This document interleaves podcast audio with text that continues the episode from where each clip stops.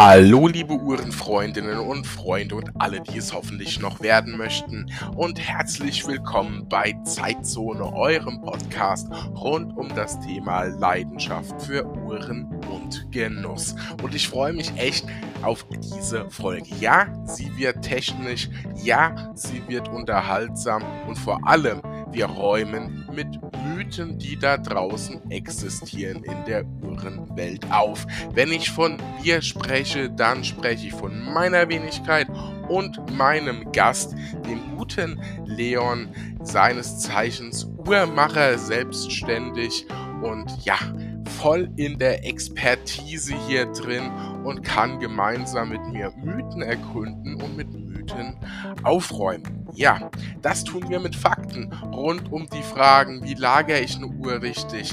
Gibt es eigentlich Unterschiede zwischen der Lagerung mit einer Quarzuhr, mit einer Automatikuhr? Kann eine Batterie auslaufen? Ähm, brauchen wir einen Uhrenbeweger? Heiß diskutiertes Thema, über das sich schon viele Geister gestritten haben. Viele sagen, ja, Automatikuhr ohne Uhrenbeweger geht nicht, brauche ich.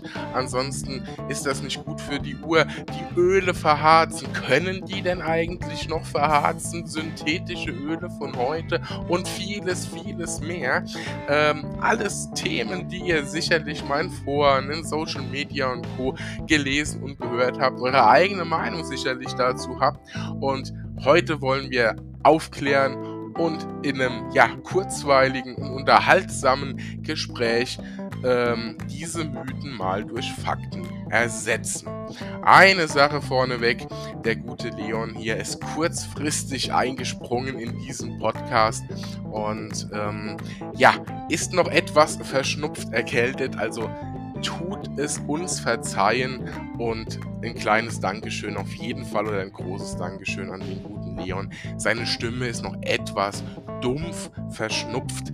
Und ähm, also hier, wenn jetzt einer hier gleich anfängt zu meckern, die Tonqualität, die ist so schlecht, dann äh, seht es mit einem lächelnden Auge. Ähm, Leon hat noch so ein paar Schwierigkeiten mit seiner Stimme, aber dafür ist richtig viel Expertise drin und die Unterhaltung kommt nicht zu knapp, denn was Uhrenbeweger mit der Mondlandung und mit Saftflaschen zu tun haben, das erfahrt ihr nur hier in dieser Folge, in diesem Podcast. Also jetzt viel Spaß beim Zuhören, habt eine gute Zeit, euer Daniel.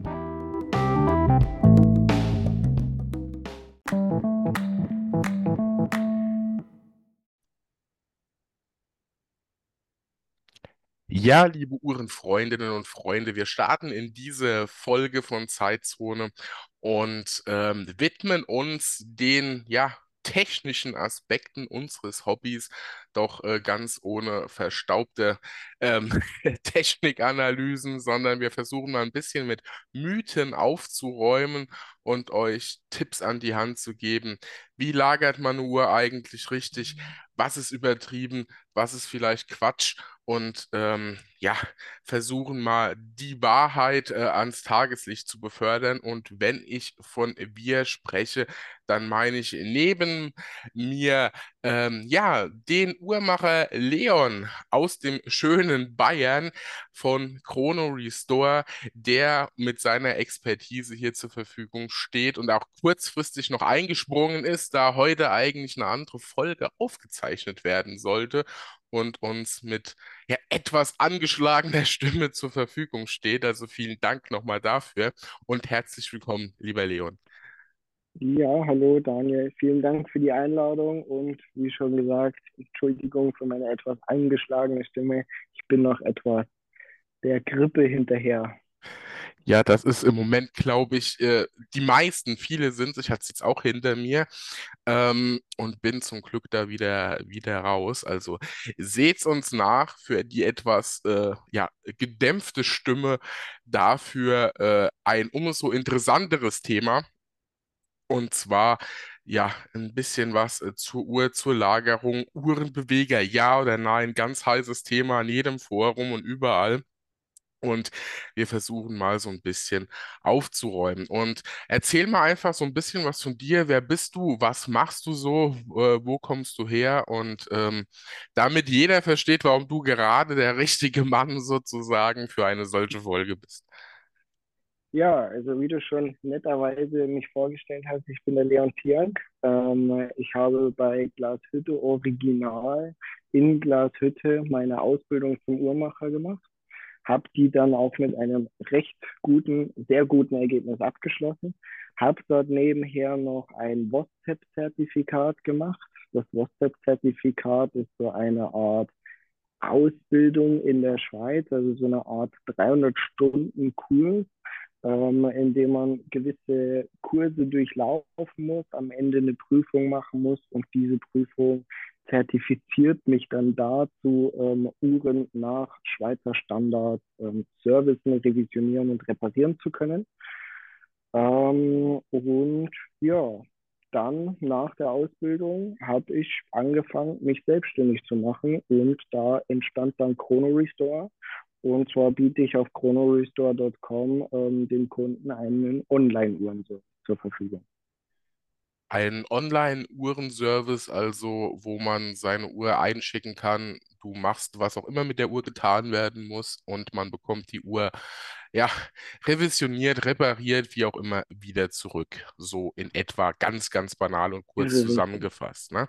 Genau, also dazu wird es auch nochmal eine Folge geben, wo wir uns das Ganze genau anschauen, weil es ist nicht einfach nur irgendwie eine Uhr irgendwo hinschicken und mal gucken, was mit passiert und äh, kompliziert, was weiß ich, sondern ähm, das ist ein sehr interessanter Service und äh, dazu gibt es mal noch eine eigene Folge, aber in Staffel 5. Also da müsst ihr euch noch so ein, ein Stück weit gedulden. Dann äh, schauen wir mal hinter die Kulissen von dem Uhrmacher-Service vom Leon von Chrono Restore. Wenn ihr euch da schon mal so ein bisschen informieren wollt, um was es da so geht, oder mal einen Tipp oder einen Rat von einem Uhrmacher braucht, oder halt auch einfach nur habt, die repariert werden muss, revisioniert und Co., dann könnt ihr da gerne mal schauen. Ähm, die Kontaktdaten beziehungsweise auch die Website, die verlinke ich euch wie immer in der Beschreibung dieser Podcast-Folge.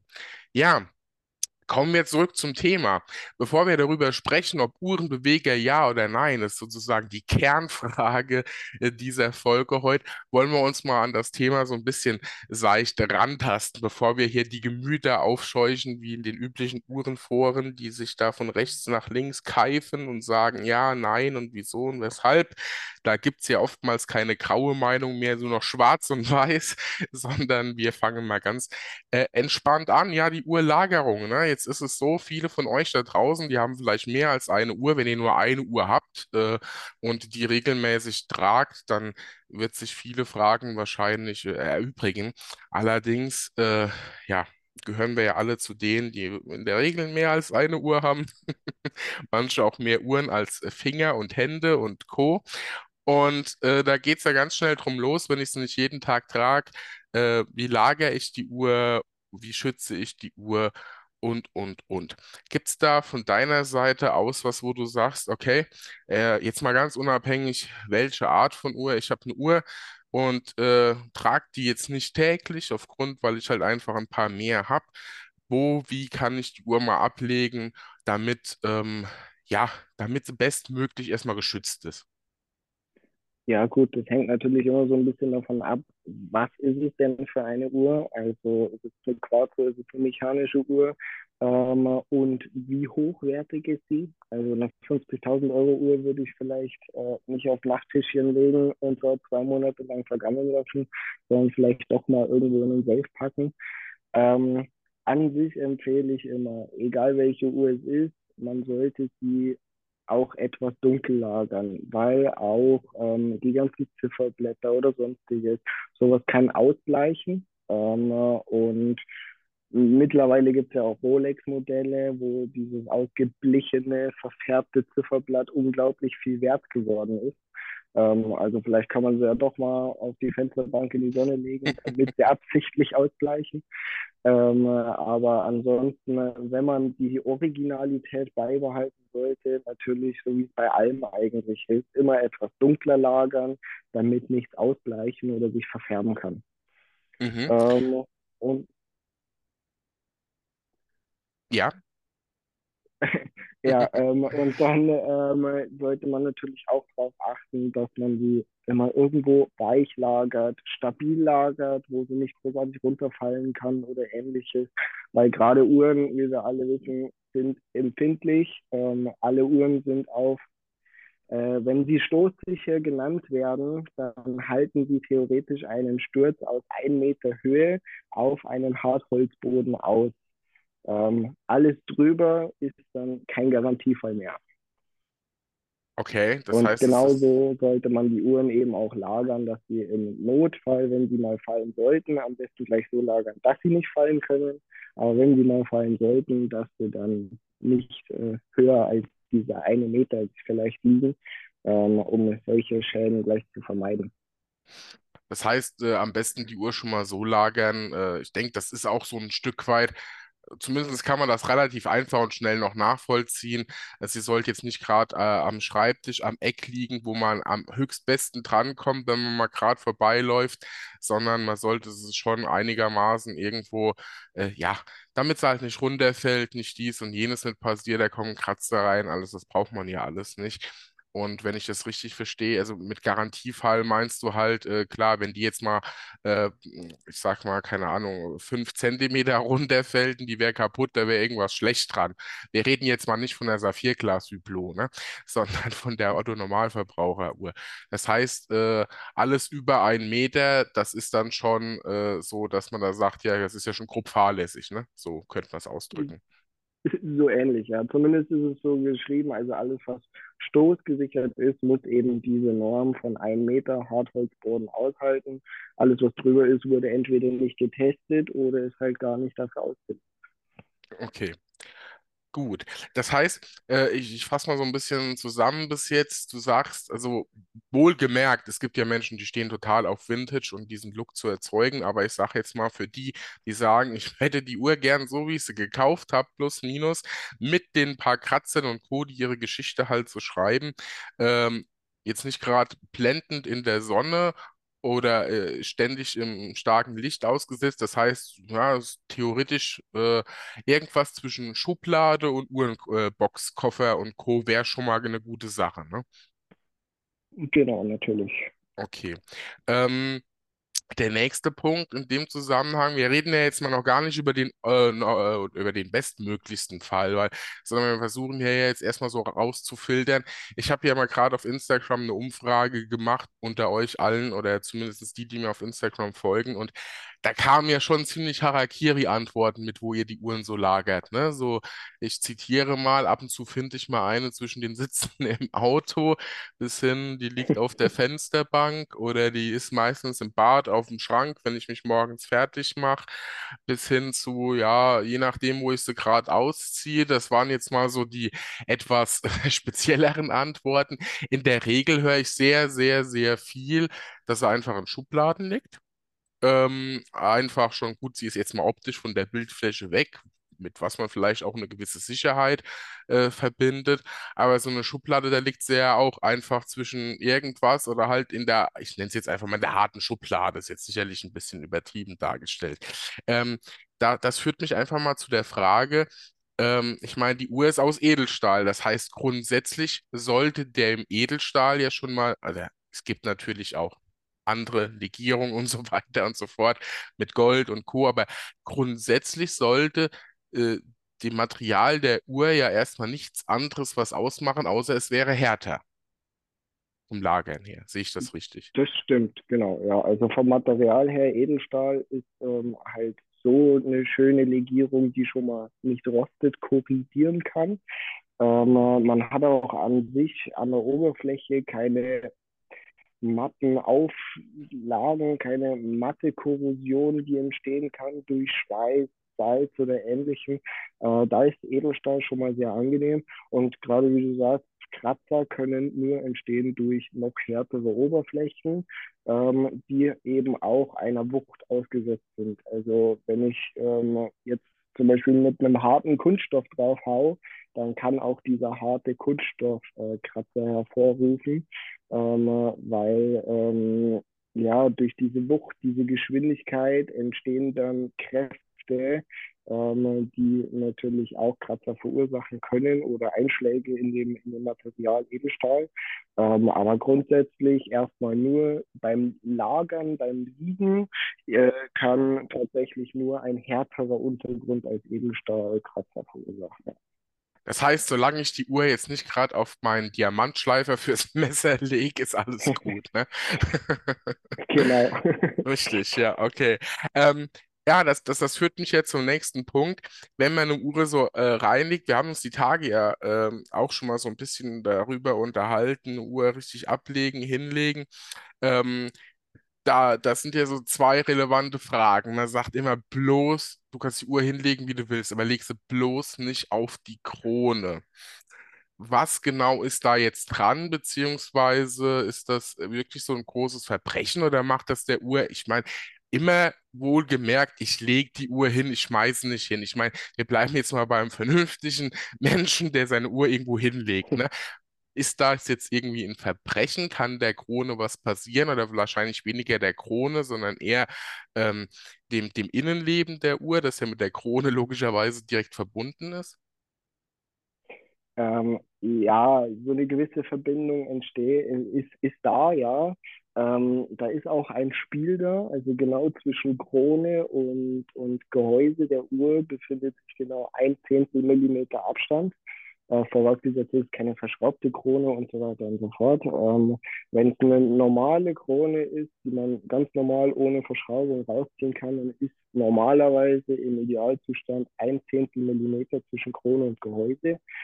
Ähm, und ja, da sollte man eben schon aufpassen, dass man sie jetzt nicht auf die Krone schmeißt oder ähnliches, weil dieser Dämpfer, ähm, dieser ein Zehntel Millimeter, der geht direkt nach innen auf das Werk, auf die Platinen.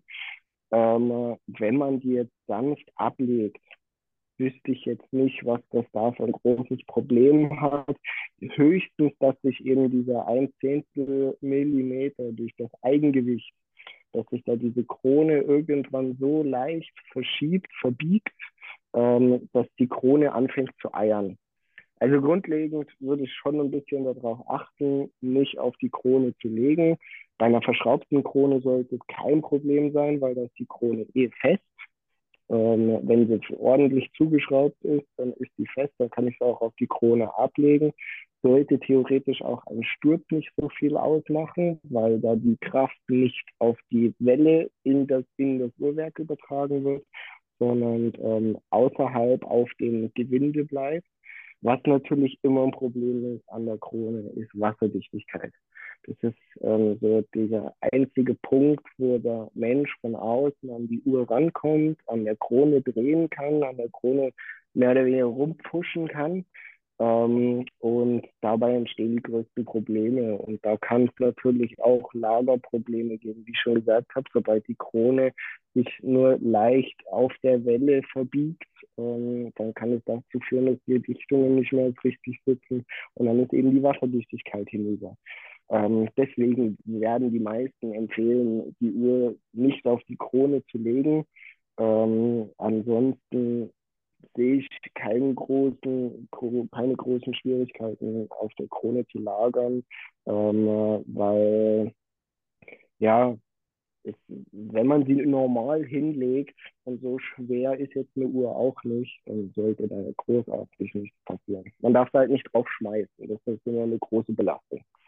Genau, aber gut, das ist ja, wäre ja Augen irgendwie eine nicht richtige Handlung mit der Uhr. Also ich weiß nicht, also Ja, zumindest vom Gefühl her, äh, außer man will natürlich was provozieren oder keine Ahnung, man nimmt die, ähm, nimmt die äh, Sinn GSG 9, will doch mal gucken, ob sie so robust ist, wie man immer sagt. Aber ähm, ja, das heißt also hier, ähm, wenn man das sauber ablegt, ist es eigentlich kein Problem, aber von der Tendenz her und auch vom Feeling her mit den kleineren Bedenken, die da so mitschwingen, gerade wenn die Uhr vielleicht auch länger liegt, dann lieber nicht auf die Krone, da geht man ganz sicher und dann passt das Ganze. Ähm, genau. äh, also ich weiß selbst aus eigener Erfahrung, dass die Krone natürlich schon ein ziemlich ausschlaggebendes äh, ja, Teil der Uhr sein kann, da ich selbst bei meiner Navi-Timer, äh, die habe ich gebraucht gekauft und äh, war auch soweit alles in Ordnung. Mein Uhrmacher hat sie dann aufgemacht und gesagt, die Krone hat mal einen schönen heftigen Schlag gekriegt und das hat drin schon das ein oder andere bewirkt. Äh, konnte dann günstig wieder gemacht werden, verhältnismäßig. Aber klar, die Krone ist so äh, den, der Weg nach innen sozusagen, das Tor nach innen. Und von daher, und das ist auch meistens das, was die meisten Garantiefälle in, äh, bei Uhrenverkäufern verursacht. Die meisten Uhren kommen rein wegen ähm, Krone passt nicht, Wasserdichtigkeit ist nicht mehr da, die Krone eiert, ähm, ich habe komische Geräusche beim Aufzug. Ähm, das sind so die meisten Fälle, die eigentlich äh, reinkommen, was sowas angeht, weil es einfach der Zugang nach innen ist und da, wenn man da etwas gröber ist, dann wird es schon, schon schwierig. das kann ich mir gut vorstellen, ja. Also, äh, ma- man, man merkt das auch immer, wenn mir jetzt eine mechanische Uhr verkauft wird, äh, ich weiß natürlich schon, wie der eine oder andere vielleicht äh, sich einschätzen kann bei verschiedenen Juwelieren so in den letzten Jahren.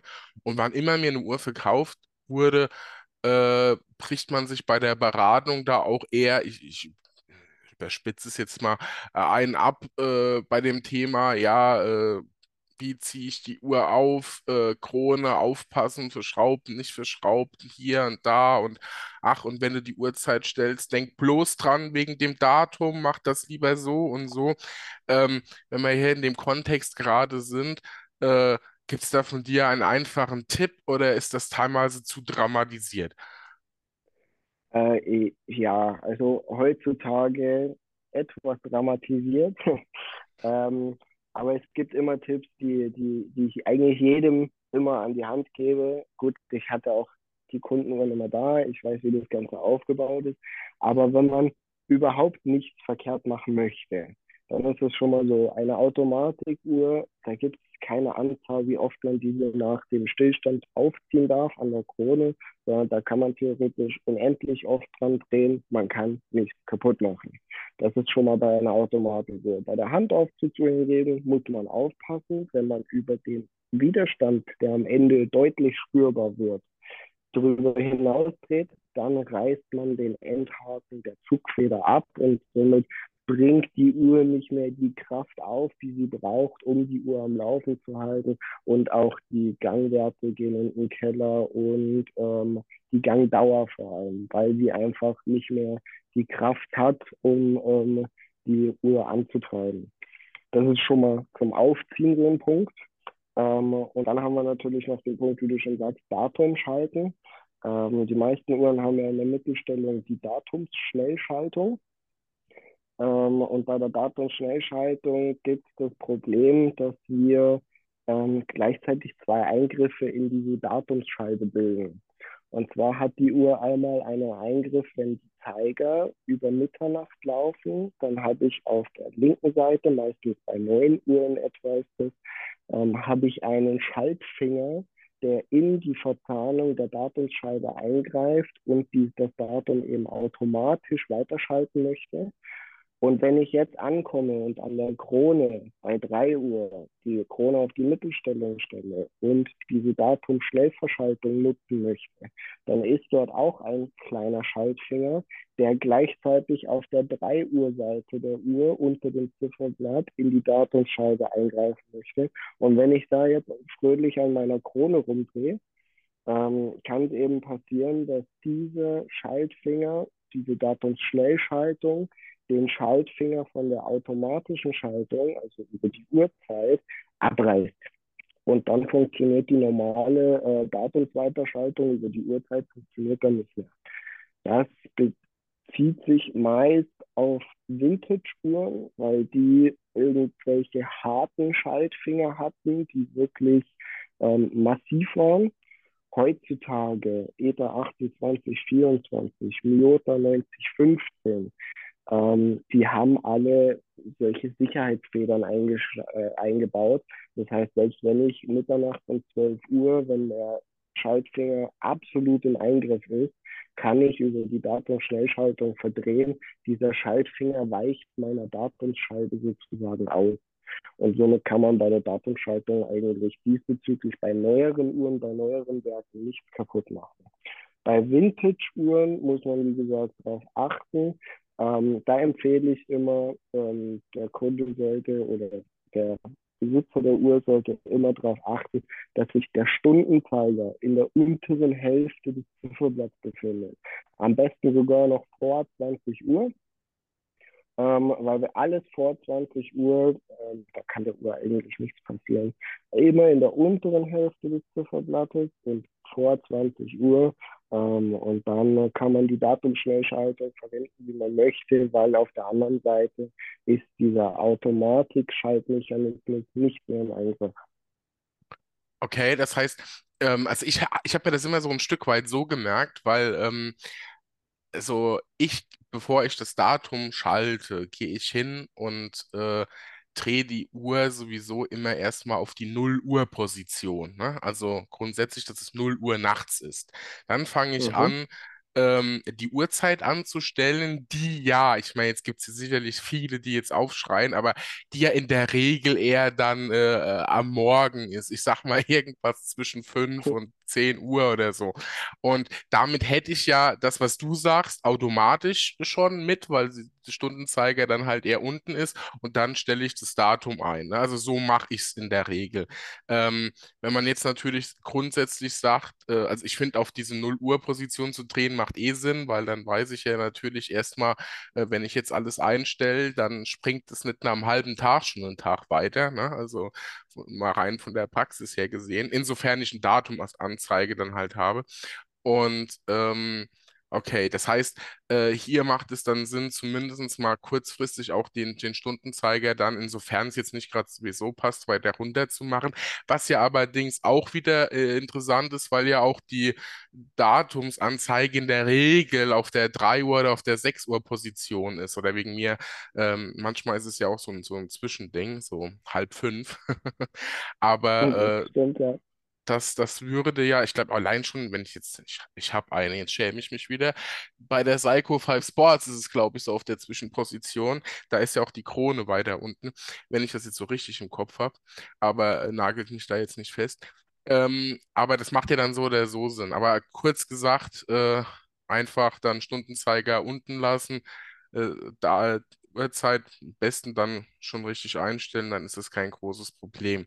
Ähm, das ist schon mal, schon mal sehr interessant. Also so ein Stück weit, ich meine, das klingt jetzt vielleicht für jemand, der noch gar keine Ahnung von automatischen Uhren beziehungsweise Handaufzugsuhren hat, wobei ja die meisten da draußen, zumindest die hier jetzt zuhören, da ja schon ein bisschen tiefer drin sind, vielleicht etwas komplizierter, aber auf gut Deutsch äh, äh, runtergebrochen ähm, ist es ja eigentlich gar kein großes Ding, finde ich. Also es ist jetzt nichts, wo einem nachts den Schweiß auf die Stirn treiben sollte. Ähm, ich meine, ich gebe ja in der Regel auch für so eine Uhr, ich sag mal, 500.000 und dann nach oben offen äh, Geld aus. Da kann man sich auch mal drei Minuten damit beschäftigen, wie man die Uhr richtig einstellt. Ne? Ähm, Genau. richtig. Aber wie ja. gesagt, heutzutage bei den heutigen Werken ist das sowieso alles kein Problem mehr, weil die haben diese Sicher diesen Sicherheitsmechanismus eingebaut, dass die Feder ähm, immer wieder dem, äh, der Datumscheibe ausweicht. Und somit kann man bei Datumschnellschaltung auch schon wieder nichts verkehrt machen. Das ist nochmal ein sehr guter Hinweis, genau. Da bin ich jetzt so ein bisschen lapidar drüber gegangen. Ähm, aber man könnte ja auch eins sagen, wenn ich irgendwie an der Uhr drehe und ich merke, es geht jetzt gerade nicht weiter, dann höre ich halt mal auf. Also, Das ähm, sollte man sowieso mit gesundem Menschenverstand ähm, verstehen, dass das so ist, ja. ja, also da, das gibt es ja immer bei vielen technischen Dingen oder allgemein. Das liegt ja bei vielen auch so in der Natur, und das meine ich gar nicht negativ, das kennt irgendwie jeder von uns mal irgendwann, wo man hinterher dachte so, ja, ne, hätte ich ja aufgehört, wäre es ja gut gewesen, aber es muss ja gehen, also muss es ja gehen, ne? Irgendwie die Situation Ja, hatte, glaube ich, jeder schon mal. Ähm, ähm, das schlimmste Beispiel, ich weiß nicht, das ist jetzt ganz blöd, hat nichts mit Uhren zu tun, aber wo mir das jedes Mal passiert und ich jedes Mal denke, ja, Himmel, Herrgott, ähm, Kennst du, also im Getränkebereich, die Saftflaschen mit dem großen und dabei sehr schmalen Deckel? Wenn du da ja, einmal zu weit drehst, ne, wie so früher diese großen alten Punica-Flaschen, für die, die schon ein bisschen ja, älter sind unter uns, Die Flasche schließt nimmer, nie wieder. Die legst du in den Kühlschrank, denkst, sie ist zu und jedes Mal hast du ein Saftbad im Kühlschrank. Von Ja, daher, genau. ne, also ich weiß nicht, wer sowas erfunden hat. Jedenfalls die Schweizer waren es wohl nicht. Aber ähm, Katastrophe. Also von daher einfach mal aufhören, wenn es nicht weitergeht. Genau. Ähm, oder man sagt ja auch, äh, das ist ja bei den mechanischen Dingen allgemein so, du sollst ja eine Schraube nie äh, irgendwie so reinpfeffern, damit äh, sich äh, der Schraubenkopf schon gefühlt ins, ins Material reindrückt, jetzt mal vielleicht von Holz und so abgesehen, sondern äh, oder bei einer Mutter oder so, du sollst ja immer so ein bisschen ne, nochmal eine Umdrehung zurück machen, damit es nicht ganz so fest sitzt. Ne? Vielleicht ist das Ja, fest kommt immer ab. Genau, ja, richtig. Ja. Äh, wie, wie oft ist das schon passiert? Da hast du die Makita oder die Bosch, oder wie auch immer was in der Hand und dann flupp, ja, kennen wir alles. Also von daher, so gesund der Menschenverstand zu sein scheint, manchmal setzt er aus. Ich glaube, das kennt jeder. Aber äh, ja, nee. Äh, interessant. Jetzt sind wir, wo waren wir jetzt? Über Saft und Schrauben sind wir jetzt wieder zurück bei Uhren. Und Saft ist ja eigentlich jetzt wieder das richtige Stichwort. Als hätte ich es, äh, als hätte ich es irgendwie geplant. Äh, Uhren mit Batterien, ja, die, die, die brauchen auch Saft, wie man es auch nennt, nämlich den guten Strom. Ähm, wie ist denn das da bei der, bei der Lagerung?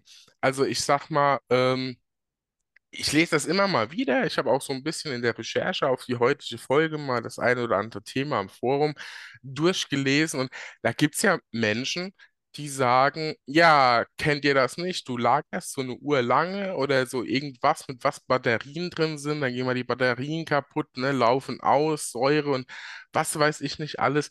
Ist das bei Uhren? Und wir reden jetzt vielleicht mal nicht vom 50 Euro China-Quarzer, ohne das jetzt ganz despektierlich auszudrücken, sondern wir reden jetzt mal von einer ganz klassischen äh, Luxusuhr äh, im, im, im normalen Segment, was weiß ich, eine Seiko, 400, 500 Euro und so weiter und so fort. Ist das da ein Thema? Muss man da auf irgendwas aufpassen? Allgemein auch mit der Lagerung, wenn es ein Quarzer ist? Also ich empfehle jedem, der äh, eine Quartur hat und gemerkt hat, okay, meine Batterie ist leer, aber er möchte sie jetzt sowieso die nächsten zwei, drei Jahre nicht mehr tragen. Geh wenigstens zum Uhrmacher, lass die Batterie ausbauen, ähm, dann ist sie weg, ähm, weil eine Batterie besteht immer aus Chemie und Chemie kann immer hochgehen, explodieren, das haben wir alle im Chemieunterricht gelernt. Ähm, äh, so doll kenne ich mich da auch nicht aus, aber ich weiß, dass diese ähm, kleinen Zellen, die mittlerweile verbaut werden, die sind schon deutlich besser dagegen abgesichert, dass sowas passieren kann. Äh, das heißt, es tritt immer und immer weniger auf, aber es tritt noch auf und es kann auch noch passieren. Deswegen würde ich immer empfehlen, äh, die Batterie rausnehmen zu lassen oder gleich tauschen zu lassen, dann kann sowieso nichts passieren. Ähm, äh, ja, also gerade bei leergegangenen Batterien, die würde ich mindestens rausnehmen lassen. Das führt mich dann zu der nächsten Frage. Also ich habe auch noch ein, zwei, drei Quarzuhren, auch teilweise recht günstige, die man halt mal im Laufe seines Lebens geschenkt kriegt und da eher so ein bisschen emotionaler Wert dran äh, ähm, hat. Ähm, wenn ich die Uhr weglege, ne, wir sind ja alle klassisch deutsch, das heißt, wir müssen sparen, dann Mhm. äh, ziehe ich die Krone raus, damit die Batterie nicht belastet wird sozusagen und länger hält. Ist das Quatsch oder sinnvoll? Ähm, funktioniert tatsächlich bei einer Uhr, die nicht gerade hier 20 Euro Kaugummiautomaten-Uhr ist. ähm, äh, weil es gibt in der Uhr tatsächlich eine, einen Reset-Hebel, so nennt sich der. Und sobald man die Krone nach draußen zieht, man muss aber ein bisschen die Zeigerstellung ziehen, also dass der Sekundenzeiger auch anhält. Ähm, und dann ist dort ein kleiner Hebel drin, der den E-Block, also den elektrischen Block ähm, in der Uhr einen, ja, kein Kurzschluss verpasst, sondern ein elektrisches Signal schließt. Ähm, und anhand dieses elektrischen Signals fährt er runter und hat nur noch einen minimalsten Stromverbrauch, weil er den kleinen Rotor, also den Mini-Elektromotor in der Uhr nicht mehr ansteuert. Somit ist der Stromverbrauch deutlich geringer und die Batterie würde dann auch länger halten. Das ist tatsächlich so, ja. Ist das jetzt aber eher ein Phänomen einer höherpreisigen Uhr oder ist das grundsätzlich so? soweit ich das weiß, haben das zum Beispiel alle Quarzwerke von ETA. Mhm. Also alles, was so ein bisschen Schweizer ETA-Quarzwerk enthält, ähm, ist da alles definitiv mit Reset-Hebel. Ähm, wo es schwierig wird, wo ich mir ehrlich gesagt auch nicht sicher bin, weil ich auch nicht so der Quarzspezialist bin, ähm, sind zum Beispiel diese ja, China-Werke. Ich weiß nicht, wer alles schon mal ein Quarzwerk aufgemacht hat, aber da sind ganz viele hässliche schwarze Klumpen teilweise in den Uhren verbaut, wo bloß noch so eine kleine silberne Batterie rausglänzt. Man kann die mittlerweile auch gar nicht mehr bearbeiten, weil die verschweißt sind und man kommt nicht an das Innere ran. Ich kann da nichts reparieren. Das wird dann bloß noch rausgerissen, ein neues Werk eingesetzt, wenn das alte kaputt ist und dann eine neue Batterie mit eingesetzt und dann läuft das Ding wieder. Aber ähm, reparieren kann man an gerade den günstigen Uhren nichts mehr. Und deswegen kann ich dir leider auch nicht sagen, ob da ein Reset-Hebel verbaut ist. Also ich sag mal, sobald man ein paar Euro mehr für die Uhr ausgibt, äh, und jetzt vielleicht nicht die klassische Moduo ist, über die ich mich ja immer so semi auslasse, äh, dann, äh, ich sag mal, um mal zumindest mal liest, ETA, ISA, Ronda, ne, zum Beispiel, um mal was zu nennen, oder wegen mir auch äh, Miota, da, die sind ja auch nicht schlecht unterwegs. Ähm, dann könnte man wohl davon ausgehen, dass das der Fall ist. Aber ich meine, es ist natürlich so, so, ein- so ein typischer Gedanke. Ich möchte jetzt gar nicht drauf rumreiten, ob der jetzt typisch deutsch ist. Wenn, wenn der, wenn der gute äh, Manuel da wäre von, von, von Lederti, Grüße an der Stelle, würde ich jetzt wieder einen kleinen Schwabenwitz machen. Aber ähm, nee, ähm, Spaß beiseite, dann ist es wahrscheinlich aber auch Quatsch, ne? So eine, so eine, so eine Batterie, die hält ja mittlerweile schnell zwei, drei Jahre. Und äh, was kostet eine neue Batterie heute im Einbau? So um die, ja, kommt halt drauf an, wo du hingehst, ne? Aber ich sag mal so ein 10 Genau, das ist Euro, ganz unterschiedlich. ja, Das aber ist ganz unterschiedlich. Es beginnt bei 5 und geht hoch bis 15. Ich habe auch schon Leute gehabt, die von normalen Batterie 35 Euro bezahlt haben. ja, es kommt wahrscheinlich auch so ein bisschen auf die Marke an, wo du dann hingehst, ne? Genau. Aber ich sag mal so, der, derjenige, der so, so Otto-Normalverbraucher ist und vielleicht, ja, wobei kannst du nicht sagen, es gibt ja wunderschöne Quarzuhren von Grand Seiko, selbst Patek Philippe, wobei der Quarz ist ja nicht mehr wirklich Quarz, also es ist ja gefühlt 90 Prozent ein wunderschönes Automatikwerk, äh, beziehungsweise ähm, ein mechanisches Werk, um das mal besser auszudrücken, das dann letzten Endes noch eine Batterie mit verbaut hat. Klar, aber ähm, ja, ich sag mal so um die 10, 15 Euro. Und wenn du da sagst, alle drei Jahre muss ich das wechseln, könnt ihr es ja wahrscheinlich auch laufen lassen. Aber das ist irgendwie so, keine Ahnung. Das ist, äh, wenn du aus dem Raum rausgehst, macht das Licht aus, ne? Das ist irgendwie, Ja, ja, keine Ahnung. Lassen wir das mal so hingestellt. Da kann man wahrscheinlich noch Stunden drüber philosophieren, warum man das so macht. Aber ich bin mir sicher, der ein oder andere von euch kennt's und weiß, von was ich rede. Und ähm, ja, das heißt, äh, um da auf den Punkt zu kommen, wenn ich jetzt, jetzt sage, ich lagere die Uhr eher ein, das heißt äh, grundsätzlich, ich möchte die jetzt ein paar Jahre nicht mehr tragen, dann macht es ja wahrscheinlich auch Sinn, generell die Batterie rausnehmen zu lassen, selbst wenn noch was drin wäre, weil die kann ja jederzeit zwischendrin und sei es einen Tag später leer gehen. Da habe ich ja in der Regel keine Anzeige zu. Und äh, dann bin ich da auf der sicheren Seite. Und wenn ich sie einfach jetzt mal so kurz, äh, ein, zwei Monate oder so und die Batterie läuft, dann muss ich mir da wahrscheinlich ja jetzt eher gar keine Gedanken machen. Ne? genau, so sieht's aus. Okay. Ähm, wenn wir jetzt dann nochmal äh, kurz auf das äh, Startthema zurückkommen, nämlich Lagerung, Einlagerung.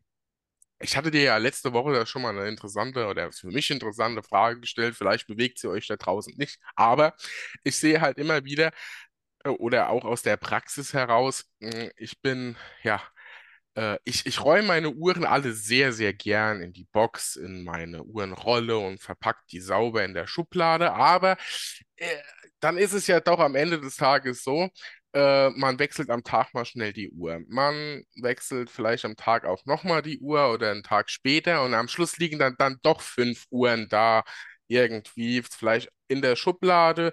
Ich habe da so ein, ja, nennen wir es mal. Lederkisschen oder so, da liegen sie so drauf, aber sie liegen da halt und sind nicht so richtig verpackt. Ähm, und ähm, ich oder meine Frage war jetzt so ein bisschen aus dem, aus dem, ja, User, aus der User-Sicht äh, und der, na, sind wir mal ehrlich, aus der Faulheitssicht, äh, wenn ich die Uhren nicht jedes Mal irgendwie auf dem Kissen ziehen will, auf die Uhrenbox oder Uhrenbeweger und, und, und, und, und. Wenn ich sie einfach so auf die Seite lege, ist das gut für die Uhr? Also wir reden jetzt mal gar nicht nur, ob es auf der Krone liegt, sondern liegt halt einfach, wie eine Uhr da liegt. Sie ist jetzt nichts mit dem Lederarmband, dann ist es eh ein anderes Thema, aber äh, oder mit Faltschließer oder sonst was. Ähm, da hast du schon gesagt, dass äh, das könnte äh, zumindest ein bisschen an der Genauigkeit was machen, wenn ich das so richtig im Kopf habe. Vielleicht kannst du da mal noch was zu sagen. Ja, richtig. Also grundlegend, wie die Uhr liegt, ist der Uhr völlig egal, weil gerade auch am Handgelenk muss die alle Positionen abhaben können. Egal wie wir unser Handgelenk drehen, die Uhr muss ja trotzdem laufen. Und genauso ist es beim Lagern auch. Grundlegend ist es der Uhr völlig egal. Ähm, Problem ist tatsächlich die Gangwerte. Ähm, die könnten dabei eventuell, ja, aber äh, einen geringen Einfluss haben. Aber ähm, wenn die Uhr in allen Lagen reguliert wurde, sollte sie auch in der Lage, in der ich sie ablege, ähm, einigermaßen den Gang halten. Ähm, das Problem liegt darin, dass wir da drin ja unser feines Schwingsystem haben. Und äh, wenn ich sie in eine der Blattlagen lege, also Zifferblatt oben oder Zifferblatt unten, dann dreht sich dieses Schwingsystem nur auf einem einzigen Punkt, und zwar auf dem Zapfen dieses Schwingsystems. Also auf der Lagerstelle der Welle der Zapfen ähm, dieses Schwingsystems und hat nur minimale Reibungsphasen. Also wenn ich sie jetzt seitlich hinlege, dann liegt sie mit beiden Zapfen an der Lagerstelle an und das sorgt für eine erhöhte Reibung. Und diese erhöhte Reibung sorgt dafür, dass das Schwingsystem die Kraft, die es bekommt von unserem Federhaus, nicht mehr so umsetzen kann, um eine ähm, um dieselbe Amplitude, also dieselbe Schwingungsweite zurückzulegen. Und eine geringere Schwingungsweite oder Amplitude sorgt dafür, dass ähm, der Gang leicht ins Nachgehen tendiert.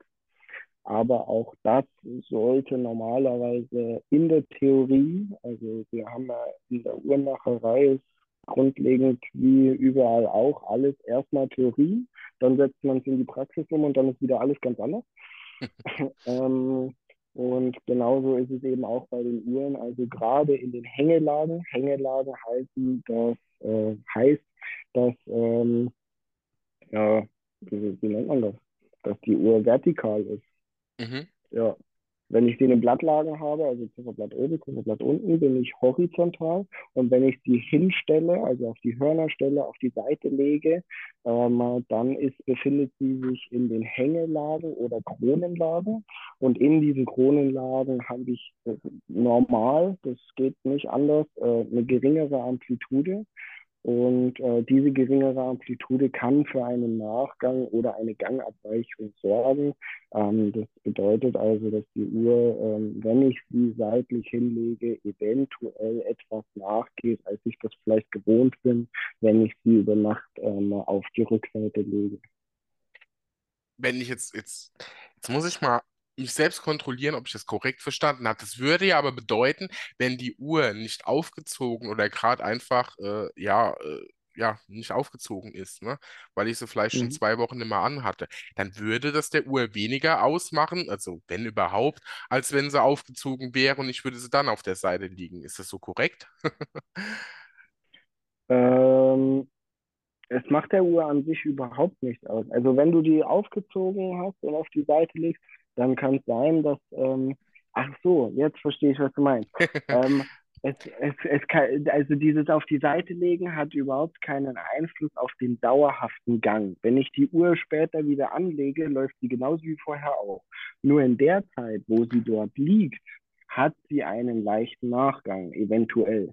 Okay. In der Zeit, wenn, wenn du sie in derselben Zeit auf ähm, Zifferblatt oben hinlegst, dann äh, kann es sein, dass sie einen anderen Gang aufweist, wie wenn du sie auf die Seite legst. Aber es hat keinen dauerhaften Einfluss auf die Uhr.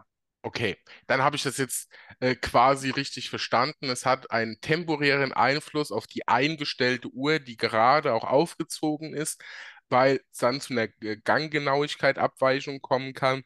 Aber wenn ich die Uhr Genau, dann wieder in die Hand nehme, ich ziehe sie, was weiß ich, voll auf wieder, stelle sie oder so, dann ist das alles gar kein Problem. Also es gibt kein nachhaltiges Problem mit der Uhr, weil es der Uhr am Ende des Tages egal ist, wie sie da liegt. Ne? So könnte man das ausdrücken. Okay, ich verstehe, ich verstehe. Ja, ein Thema, das einem, äh, ich meine, ich, ich denke manchmal um so zwei, drei Ecken und dann, dann habe ich mir Gedanken gemacht, ne, so aus der Faulheitssicht heraus, wenn ich die Uhr da so hinlege ja, macht das was aus, aber man sieht, es macht durchaus Sinn, mal drüber zu sprechen.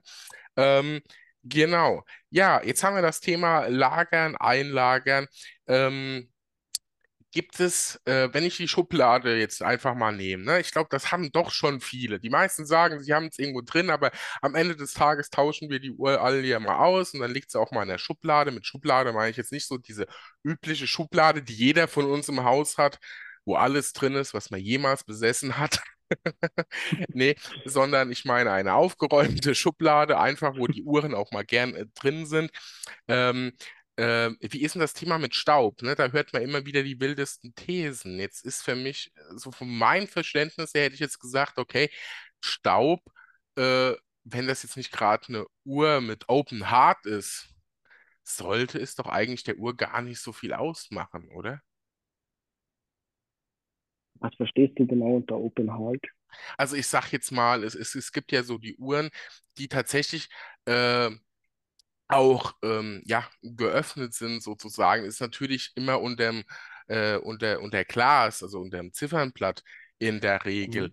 Aber ähm, also ich, es ist jetzt von meinem Verständnis her, wäre das ja noch eine Angriffsfläche für irgendwas, aber dann müsste es ja trotzdem irgendwie unter Glas oder sonst was kommen. Also mir fehlt so ein bisschen, ich meine, ich sehe jetzt halt immer nur den Staub, den man halt ab und zu so hat und wischen muss vom Bildschirm, vom Schrank und Mhm. äh, von allem drum und dran. Und da kann ich mir immer nicht vorstellen, wie dieser Staub in eine schön verschraubte Uhr, äh, die vielleicht sogar noch eine Taucheruhr ist, mit Dichtung, mit allem, wie da der Staub da reinkommen soll. Ich kann mir das nie vorstellen. Gibt's da, ist das Ja, tatsächlich so, dass das eine Uhr verstauben kann oder muss man das dann schon sehr, ähm, ja, ich sag mal, äh, komisch lagern, um es mal so zu sagen.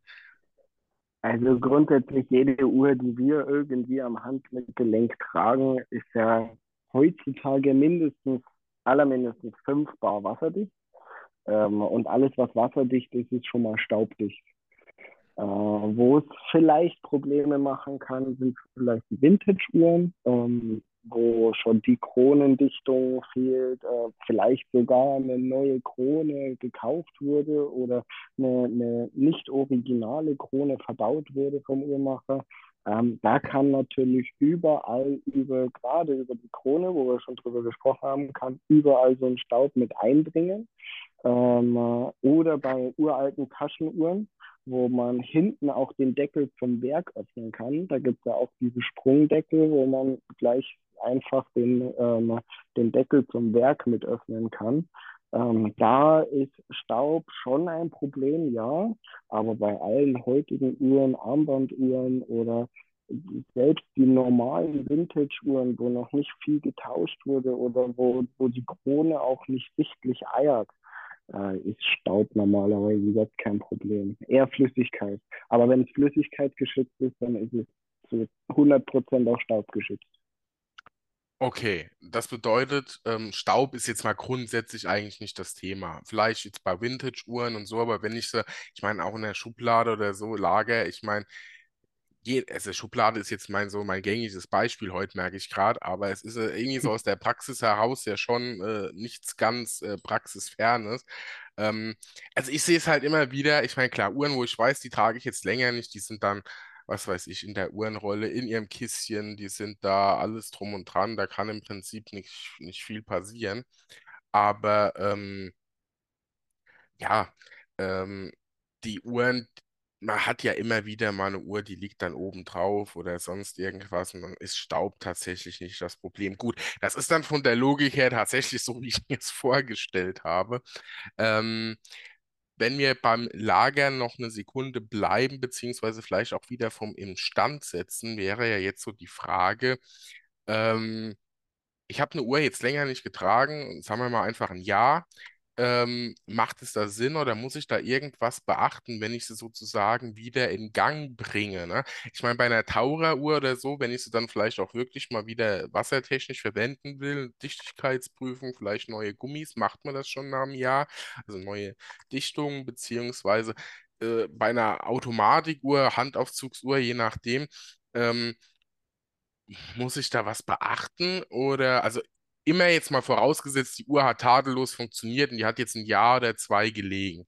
Ist da was zu beachten?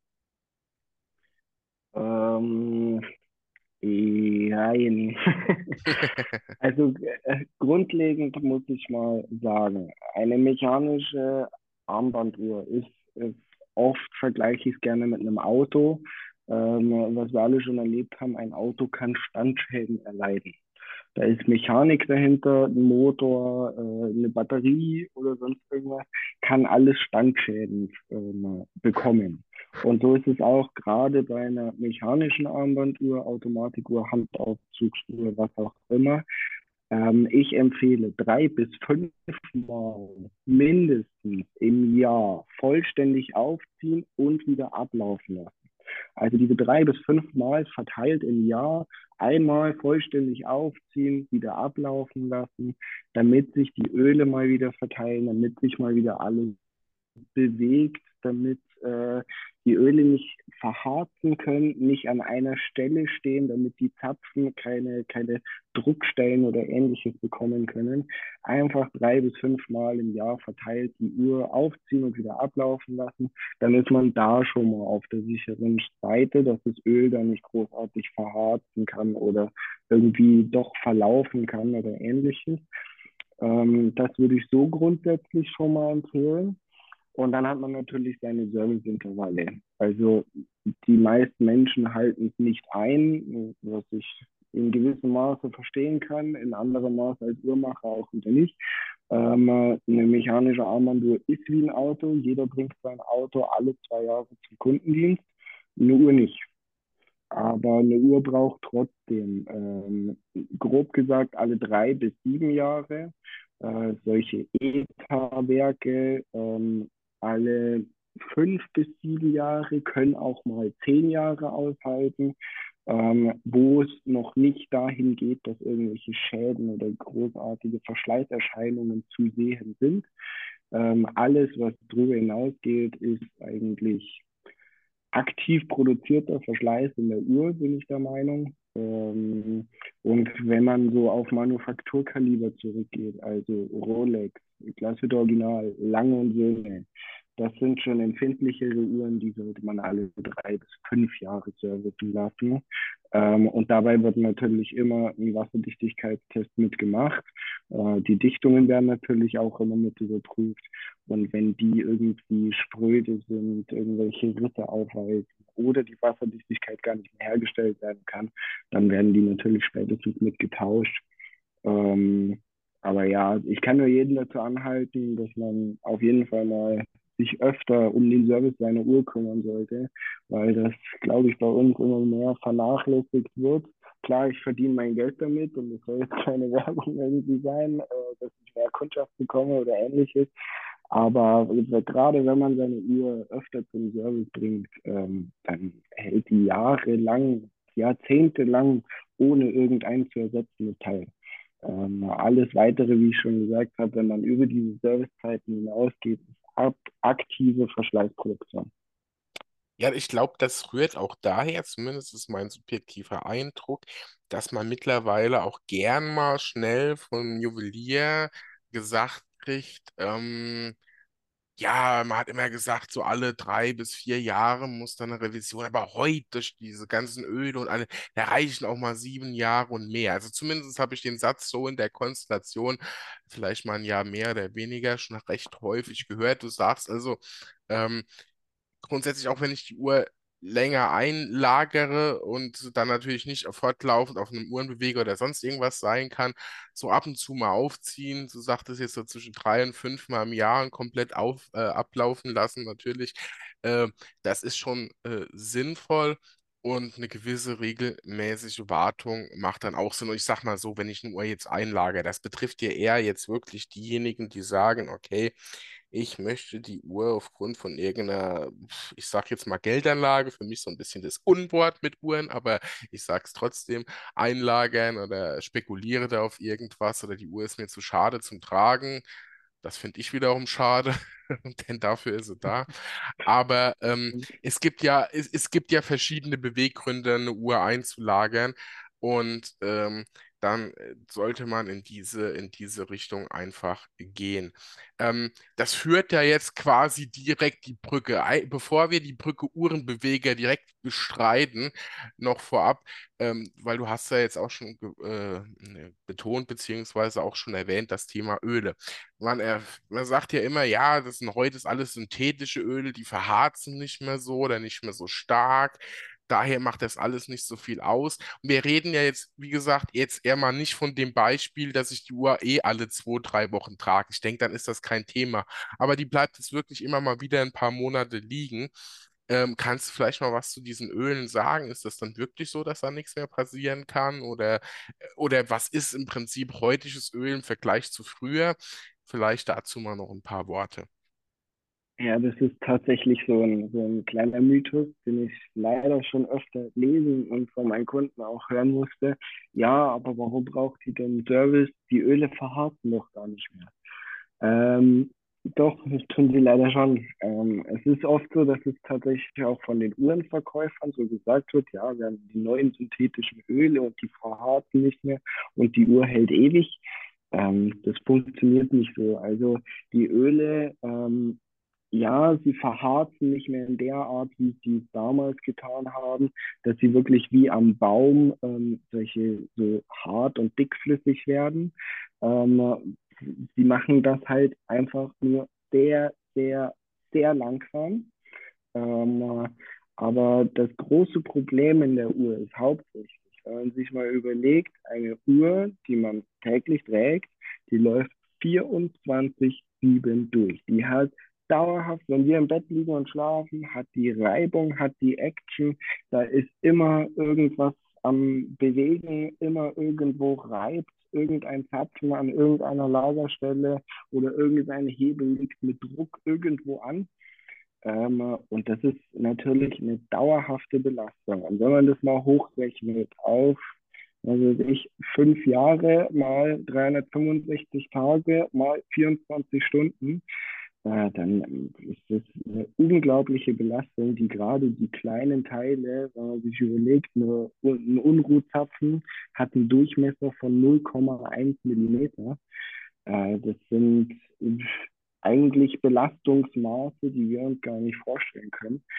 Ähm, und da habe ich immer einen feinen Abrieb durch diese Reibung. Dieser Abrieb legt sich in die Öle rein und äh, macht das Öl sozusagen wie eine Polierpaste. Aber Polierpasten wirken auch abrasiv, das heißt, ähm, es wird Material abgenommen ähm, und so verschlimmert das halt immer mehr den Verschleiß, den Abrieb. Äh, je mehr Abrieb ich in meinem Öl drin habe, desto mehr abrasiver wirkt das, damit ähm, dass noch mehr Material abgenommen wird. Also im Grunde genommen wie Schleifpaste, wie, wie Scheuermilch aus der Küche, äh, wirkt dann das Öl auf die Zapfen, die sich da drin drehen. Und ähm, das sorgt halt einfach für diesen enormen Verschleiß in der Uhr ab einem gewissen Alter, ab einer gewissen Tragedauer, Tragezeit. Ähm, äh, und ja, es ist nie gut, eine Uhr ähm, lange liegen zu lassen, äh, wegen den Standschäden. Es ist auch nicht gut, die Uhr dauerhaft laufen zu lassen. Ähm, jeder muss für sich sagen, okay, trage ich sie jetzt, trage ich sie nicht. Ähm, ich bin der Meinung, sie muss laufen, wenn ich sie tragen möchte und sie muss nicht laufen, wenn ich sie nicht tragen möchte. Äh, aber gerade die Öle, wie schon gesagt, die verharzen nicht mehr so wie damals aber wir haben das große Problem, dass diese, dieser Abrieb sich ja trotzdem in dem Öl befindet und das hat äh, im Grunde genommen dieselbe Wirkung. Äh, es sorgt für mehr Verschleiß und dafür, dass die Kraft nicht mehr so leichtgängig übertragen wird, die Amplitude sinkt, die Gangwerte gehen in den Keller. Ähm, aber es ist ja tatsächlich nicht mehr so eine Verharzung wie damals da, zumindest nicht mehr so schnell. Die Verharzung findet trotzdem noch statt, aber dafür deutlich langsamer. Okay, das heißt, die Wahrheit ist wie immer so ein klassisches Jein. Die Öle sind deutlich Genau. besser geworden, äh, schützen aber halt nicht von den, äh, ja, diesem Abrieb und der dann halt trotzdem da ist. Und ähm, ich stelle mir das auch grundsätzlich immer so vor, wenn man dann auch so, so Öl oder wenn da mal nur ein bisschen was, also muss ja nicht verharzt, aber einfach zäher und so wird, das musst du ja erstmal wieder rauskriegen. Ne? Also ich, ich, ich stelle mir das immer wie so eine Honigpampe vor. die da in so einem Uhrwerk drin ist, das macht doch keinen Spaß. Also ich kann es mir nicht vorstellen. Aber ähm, ja, also äh, wir, wir merken schon, beziehungsweise in dem, was du sagst, ähm, einmal geht ein bisschen mehr hervor, dass ein Uhrenbeweger Sinn macht, und einmal äh, in deiner Aussage wieder ein bisschen weniger. Wir sollten ja jetzt mal vielleicht die Brücke tatsächlich schlagen und äh, darüber sprechen. Ähm, und zwar Uhrenbeweger, äh, man liest immer ganz, ganz, ganz viele Sachen, ne? Automatikuhr, Handaufzugsuhr und so weiter und so fort, äh, äh, beziehungsweise halt vor allem eine Automatikuhr natürlich, gehört auf einen Uhrenbeweger, dann muss ich sie nie einstellen, dann äh, ist die immer aufgezogen und so weiter und so fort.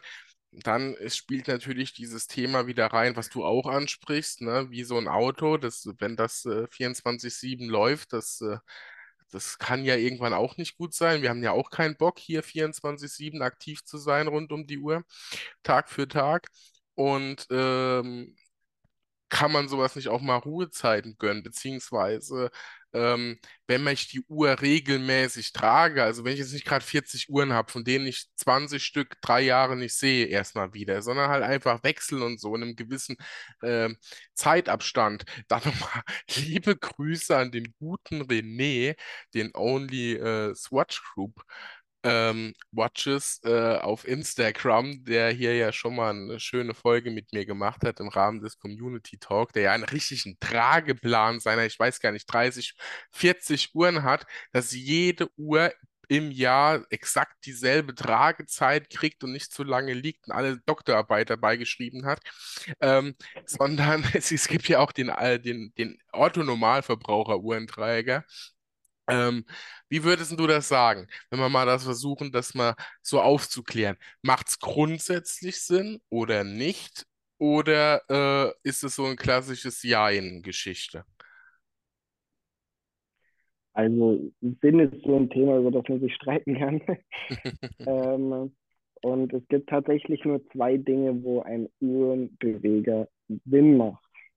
Ähm, entweder für einen ewigen Kalender, äh, weil ein ewiger Kalender hat die Eigenschaft, er läuft theoretisch 100 Jahre lang, ohne dass ähm, irgendwie ein Datum gestellt werden muss, weil er auch das Schaltjahr ähm, mitnimmt und so weiter. Und auch die verkürzten Tage, also er springt zum Beispiel gleich von der 30 auf die 1, weil der 31. ja gar nicht ist.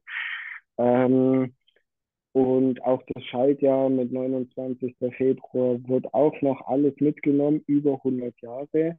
Ähm, da macht ein Uhrenbeweger tatsächlich Sinn, weil man da auch beim Datum stellen sehr viel verkehrt machen kann und da schnell mal ein Hebel oder ein Zahnrad oder ähnliches abgebrochen wird, zerbrochen wird. Ähm, und dann muss die Uhr gleich wieder zum Service. Äh, Wäre schade. Deswegen beim ewigen Kalender, ja, macht Sinn. Wo macht ein Uhrenbeweger noch Sinn? Bei den faulen Leuten, die absolut keine Lust haben, ihre Uhr zu stellen, das Datum zu stellen oder überhaupt die Uhr mal von Hand aufzuziehen. Ähm, für die ist natürlich ein Uhrenbeweger auch super genial. Jedes Mal, wenn ich sie mal zwei Tage nicht trage, ab in den Uhrenbeweger, da läuft die vor sich hin, ist immer voll aufgezogen. Wenn ich sie tragen möchte, nur noch mal kurz Uhrzeit überprüfen, ob es auch wirklich noch richtig geht, wieder ans Handgelenk und weiter geht's. Ähm, da macht ein Uhrenbeweger auch noch Sinn. Und, ah ja, ein dritter Punkt noch, wenn und meine wundervollen Schmuckstücke präsentieren möchte, dann packe ich die auch noch in Uhrenbeweger, weil die sich also schön drehen und dann noch beleuchtet werden. Ist schon toll.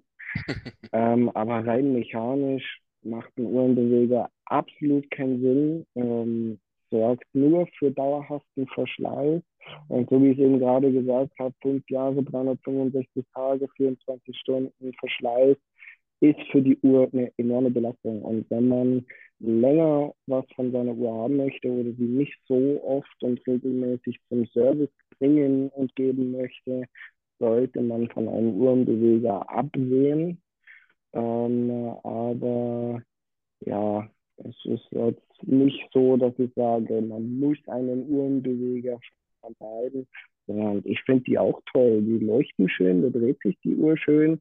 Dann stelle ich die doch hin, wenn Besuch kommt. Kann die jeder mal angucken. Finde ich toll. Das heißt, Aber rein technisch macht es keinen Sinn, nein. Es sorgt eigentlich nur für dauerhaften Verschleiß. okay, das ist ja, das ist ja mal das Wichtige. Ich meine, was man tut, weil es einem Spaß macht, das ist ja immer alles relativ, ne? Beziehungsweise weil es schön aussieht, ne?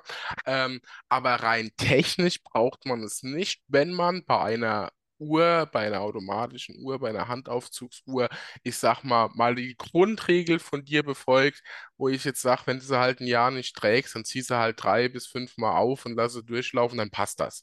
Aber sie muss jetzt nicht hier 24, 7, 5 Jahre laufen.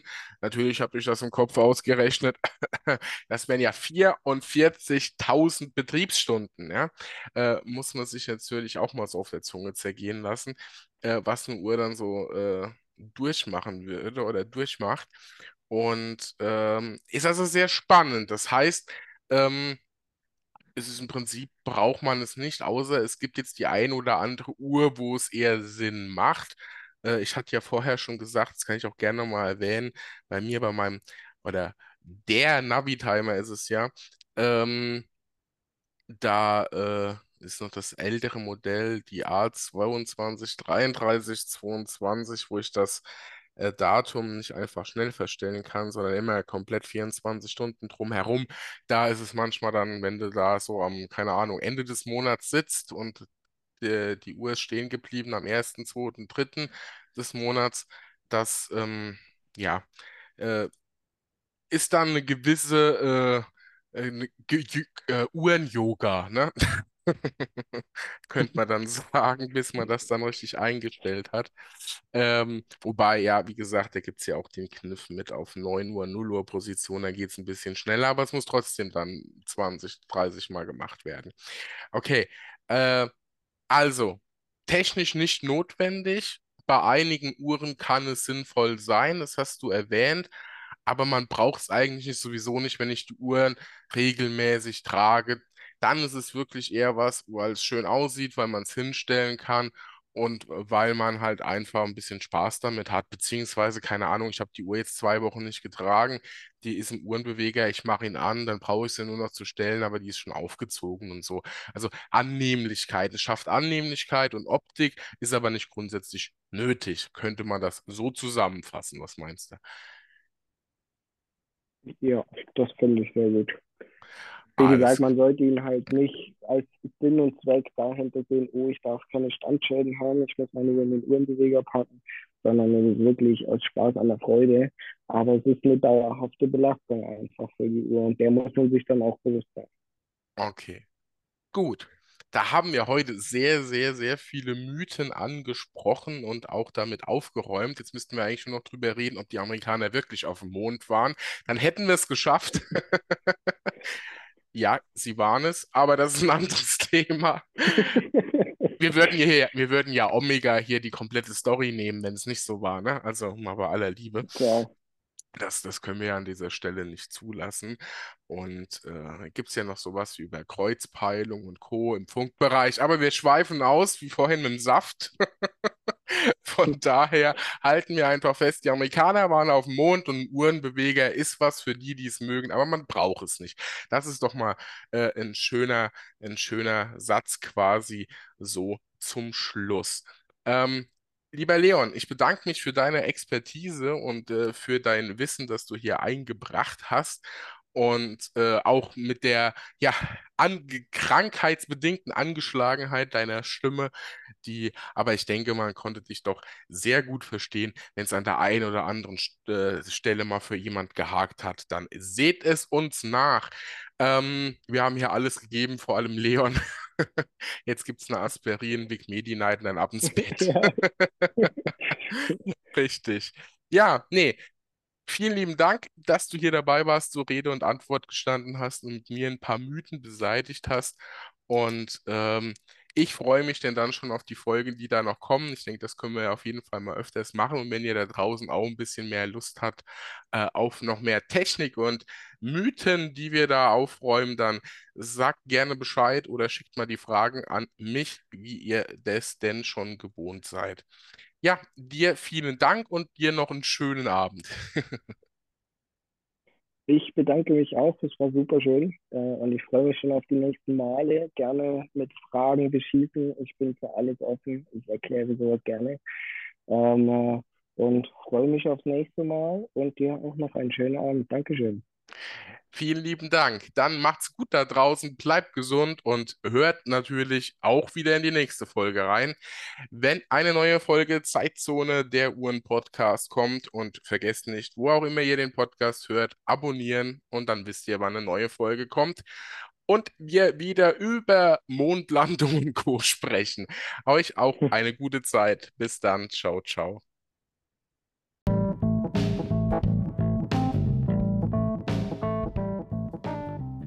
Das war's mit dieser Folge von Zeitzone, eurem Podcast rund um die Themen Uhren, Zeit und Genuss. Um direkt zu erfahren, wann eine neue Folge für euch erscheint, könnt ihr diesen Podcast bei eurem Streamingdienst abonnieren bzw. ihm folgen. Wenn ihr zu den Podcast-Folgen den passenden Content in Form von Bildern und Videos haben möchtet und immer auf dem Laufenden bleiben wollt, dann folgt mir gerne bei Instagram unter Zeitzone Zeitzone-Podcast oder bei Facebook unter Zeitzone. Ihr möchtet direkt mit mir in Kontakt treten, dann könnt ihr das per Mail an kontakt@zeitzone-podcast.de tun. Vielen lieben Dank euch, ich freue mich auf euch, euer Daniel.